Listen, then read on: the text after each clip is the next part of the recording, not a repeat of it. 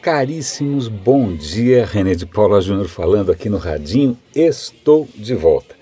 Eu tinha prometido de eventualmente publicar durante a viagem, etc e tal, mas não, eu não publiquei, porque realmente eu me desconectei ao máximo possível, não consegui me desconectar completamente, porque eu estou envolvido num projeto com os gringos, então teve aí conference calls, Slack, e-mails, WhatsApp rodando né, de vez em quando, mas eu tentei ao máximo é, voltar para a vida analógica e valeu bastante a pena e estamos de volta rejuvenescidos, revigorados. Vamos lá, é o que importa. Se vocês quiserem até, acho que eu vou até vou dar um link para na, na, na, descrição aqui do podcast, ou mesmo no, no, no site do Radinho, para algumas fotos que eu fiz. Eu sempre carrego uma câmera comigo. É, é ótima essa história de fotografia, porque acho que é a única hora em que eu não estou falando ou não estou escrevendo. Então, fotografia e vídeo eu acho que me alivia um pouco dessa coisa verbal que parece ser a minha sina. É, então eu tinha pensado é, ontem, eu falei, puxa, acho que eu tenho um assunto aqui, dois assuntos bombásticos, importantíssimos, críticos, né, para a gente é, discutir aqui no Radinho, mas eu vou deixá-los para amanhã, sobretudo porque eles envolvem uma certa dose de leitura que eu acho que, são, que vai ser super oportuno, super importante, são temas que valem a pena ser discutidos, mas eu vou deixar para amanhã. Hoje, por coincidência, três notícias me chamaram bastante atenção, eu acho que vale a pena resgatar.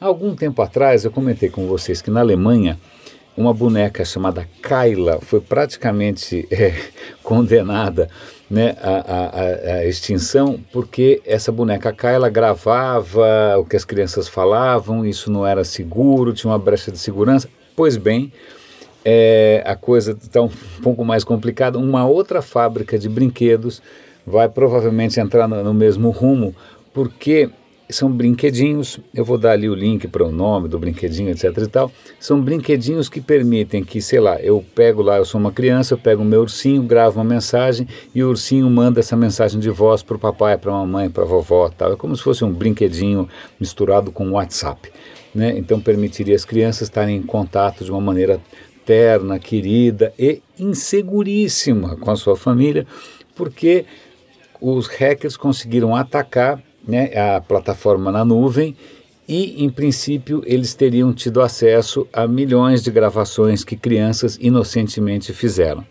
Né? Aí eles estão tentando lá, abafa daqui, abafa de lá, o que, que vai fazer, o que, que não vai fazer, mas isso tudo para mostrar para vocês como na bendita ou maldita internet das coisas, é, a insegurança parece ser a norma. Né? Como é que você vai dar para uma criança um brinquedo que vai expô-la né, para o mundo inteiro. Então tá aí um link, acabou de acontecer, já não bastava a história na Alemanha, agora também tem essa história com esses brinquedinhos, acho que são americanos, são da Califórnia. Para completar a neurose e a paranoia, a, aquela companhia de segurança Avast, muita gente tem o, o, o antivírus da Avast, acabou de fazer uma apresentação em Barcelona mostrando, olha, não é por nada não, mas só nesta cidade, Barcelona, cidade belíssima por sinal, nós conseguimos descobrir 22 mil webcams inseguras. 22 mil, numa cidade que não é muito grande.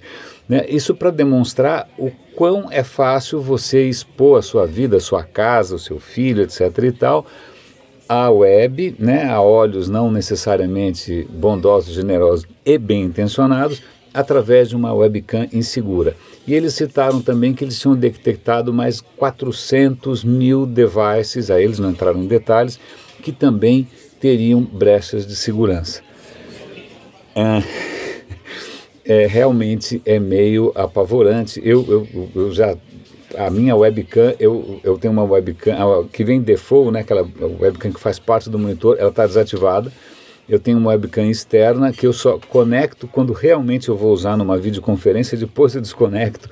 Eu não tenho que eu saiba nenhuma webcam aqui expondo a nossa vida particular para todo mundo. Então temos aí já um brinquedo inseguro, webcams inseguras.